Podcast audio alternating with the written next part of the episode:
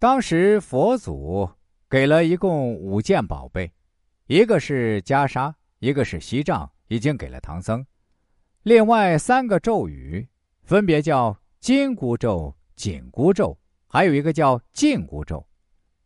那么这三个咒语，其中一个紧箍咒就戴在了孙悟空的头上，那么另外两个又戴给谁了呢？所有人都会猜想，是不是猪八戒和沙僧？其实并不是，既然不是，那么到底是谁呢？我以后再给大家讲解。在下面的内容里，我打算给大家谈谈加入取经队伍的第三位成员，他就是和唐僧天天亲密接触，却常常被人忘记的白龙马。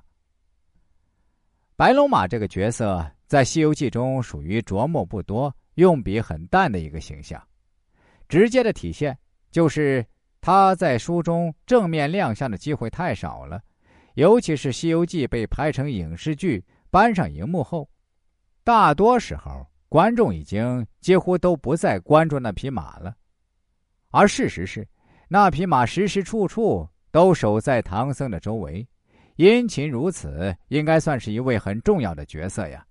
为什么会常常被人遗忘呢？我们还是先来盘点一下。他仅有的几次亮相吧。他的第一次上场是在第八回，观音去往长安寻找取经人的途中，碰到他，因为犯了罪，正待受刑。观音中途点化，并亲自跑了一趟天庭，向玉帝保奏，救下了他。这算是取经过程中的一个伏笔。第二次是在第十五回一马收缰这一段。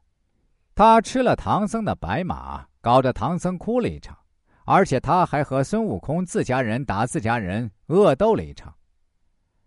第三次是在第三十回，唐僧被黄袍怪变成了一只老虎，孙悟空那个时候是因为三打白骨精被师傅赶走了，猪八戒是见势不妙，躲进草丛里上厕所，一天不见人影，沙僧呢？则是被黄袍怪抓进了妖洞，在这种情形下，他化身宫女苦战妖魔，但最终不敌黄袍，伤了后腿。最后还是他苦劝猪八戒去请猴哥回来，才算化险为夷，转危为安。